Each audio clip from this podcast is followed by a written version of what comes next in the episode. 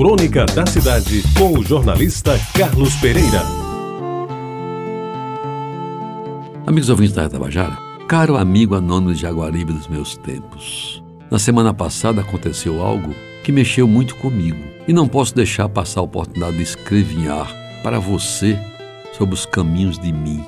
Por uma necessidade qualquer, quebrei uma promessa feita comigo mesmo, a de não frequentar o bairro de Jaguaribe pelas saudades que me fazem voltar à minha infância. Isso também para me poupar de voltar a um tempo cuja lembrança certamente me deixaria indefeso diante de reminiscências que ainda povoam a minha mente. Mas eis que de repente me vejo sozinho,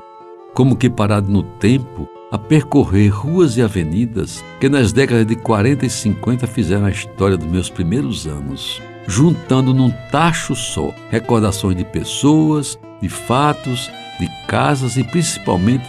me remetendo de novo a passagens da minha vida que teimava em manter escondidas de mim mesmo. A atual Avenida Derbal Piragibe, com exceção de algumas poucas casas remodeladas, permanece como se o próprio Instituto de Patrimônio Histórico a tivesse tombada por inteiro. Parece até que ninguém, ninguém mexeu naqueles casebres, naquelas casinhas de uma água só, naquelas humildes residências de parede meia. Tenho a impressão de que o próprio tempo se esqueceu delas, pois são as mesmas fachadas que eu via e revia, dia após dia, nas caminhadas de casa para o Grupo Santo Antônio na Igreja do Rosário para casa. Na Vasco da Gama, as residências praticamente sumiram, dando lugar a pontos comerciais que pipocam a cada quarteirão, de postos de gasolina a casas mortuárias, passando por bares, cabeleireiros, lojas de peças e algumas poucas mercearias, que estas sim eram o único comércio legal daquele tempo.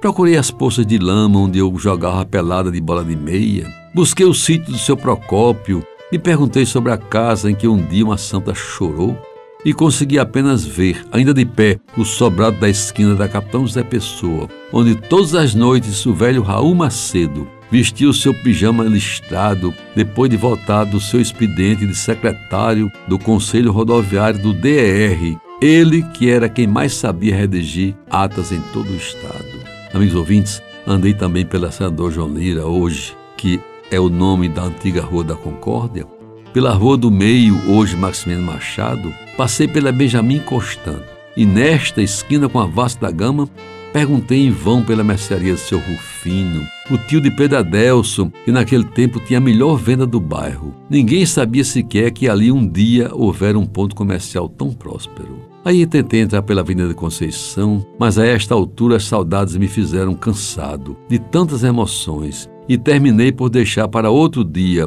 a segunda parte daquele itinerário que, embora não tão lírico como o de Jomar Souto, para mim foi importante, em que pese ter sido um tanto responsável pela quase tristeza que me abateu no resto daquele dia. Agora, quando lhe mando esta mensagem, caro amigo anônimo de Jaguaribe, sinto-me renovado em minhas lembranças e bem menos atacado pelo remorso com que iniciei estas mal traçadas linhas. Afinal, o que eu tenho mais é dar graças a Deus por me manter vivo e por isso mesmo poder passar adiante essas recordações das quais não devo me apropriar, pois elas também pertencem a tantos outros que, como eu e você, viveram aqueles velhos tempos, inesquecíveis tempos que ninguém pode reconstruir a não ser a nossa memória. Você ouviu Crônica da Cidade com o jornalista Carlos Pereira.